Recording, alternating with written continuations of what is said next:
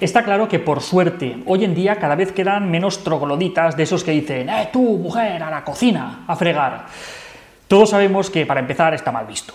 Pero, pese a saberlo, siguen dándose muchas situaciones de desigualdad en el reparto de tareas domésticas. Es algo que veo constantemente cuando hago terapia de pareja.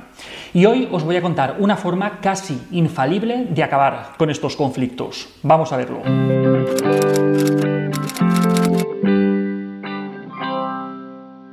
Como decía en la introducción, las discusiones de pareja por las tareas domésticas están a la orden del día.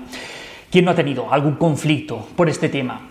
Lo veo mucho en la consulta. Ellas se quejan de toda la carga que llevan encima, de no poder más, y ellos, con cara de desorientados, eh, están en plan, con todo lo que yo ayudo. Si es que si ella me dice esto, yo lo hago, es que no entiendo dónde está el problema. Pues sí, pues claro que hay problema. Hoy voy a explicaros, como os decía, un método casi infalible para acabar con estos conflictos, pero antes voy a explicaros brevemente dónde está ese problema. Empezaremos con el tema de la ayuda, entre comillas. Hace algunos años escribí un artículo sobre este tema que se llamaba Yo no ayudo a mi mujer con los hijos ni con las tareas de casa. Vale que el título llevaba al engaño y por eso se acabó haciendo viral, pero el mensaje era muy sencillo y es que yo no ayudo en nada, lo que hago es responsabilizarme de la parte que me toca.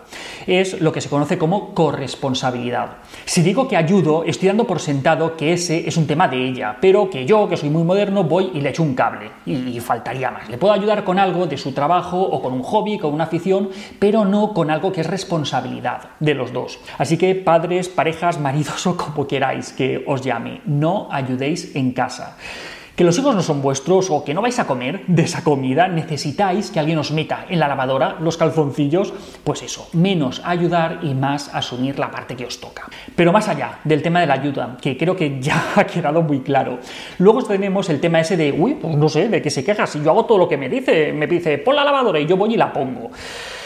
Con esto nos metemos en otro tema muy importante y que se pasa por alto muchas veces, que es el de la carga mental. Una casa, una familia, tiene una serie de tareas que se reparten del modo más justo posible entre todos los miembros. Lo más frecuente es que se lo repartan entre la pareja y en función de la edad que tengan, pues que también participen los, los hijos.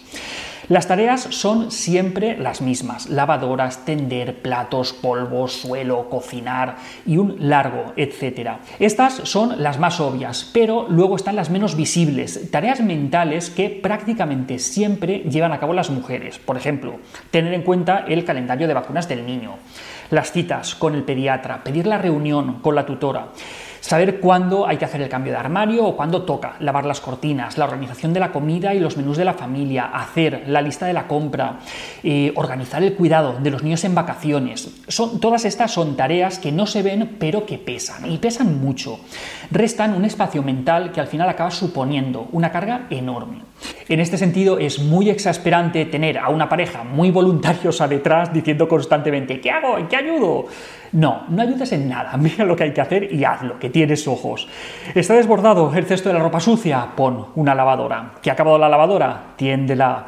¿Que está seca la ropa? La doblas. ¿Que hay que hacer la cena? La haces. ¿Que hay un pañal que cambiar? Lo cambias.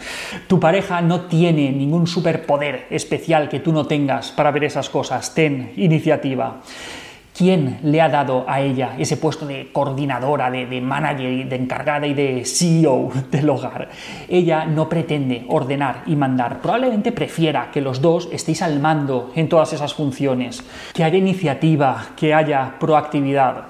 ¿De verdad quieres liberar a tu pareja de esa carga invisible? Pues asume el control de tantas tareas como puedas. Se lo dices, se lo comunicas y a partir de ahora que pasen a ser tu responsabilidad. Y cuanto más puedas, asume más. Por ejemplo, le puedes decir, oye, mira, de las cenas no te preocupes, eso es cosa mía, o las comidas, o la lavadora, o limpiar el polvo, lo que sea, hasta donde llegues. No esperes a que ella te lo pida, y mucho menos a que se enfade y te lo tenga que pedir por las malas. Y bien, llegados a este punto, que ¿cuál es ese método del que os hablaba para evitar conflictos con las tareas de casa? Es un método que siempre recomiendo a las parejas que vienen a consulta y es un tema que habitualmente se enfoca mal. Por lo general se hace un listado, se reparten las tareas y listo, en plan piso de estudiantes, de los lunes, miércoles y viernes friegas tú y los martes y jueves yo. Pero esto casi siempre suele fracasar. Algo mucho más útil que este reparto de piso de estudiantes, algo que suele funcionar mucho mejor, es que en vez de repartir tareas, se homogenice y se comparta el descanso. ¿Qué, significa esto? Que no se puede descansar mientras que el otro o la otra está haciendo tareas. Nada de estoy en el sofá con la mantita mientras él o ella está bañando a los niños o está fregando los cacharros en la hora de la siesta. El descanso tiene que ser el mismo y a ser posible, para mayor salud de la pareja, además compartido por los dos. Si el otro hace cosas, yo también hago cosas. Si baña a los niños, pues yo hago la cena. Y si friega los cacharros, yo recojo la mesa o preparo la ropa para el día siguiente. Y que estás muy cansado, pues tu pareja probablemente también estará cansado o cansada. Así es que proponle un descanso y os sentáis los dos juntitos en el sofá. Y mañana será otro día, ya seguiréis haciendo cosas. Y hasta aquí otra píldora de psicología. Tenéis muchos más vídeos y artículos en el canal de YouTube y en albertosoler.es. Y en todas las librerías, libro Hijos y Padres Felices, que seguro que os va a gustar. La semana que viene, más. Un saludo.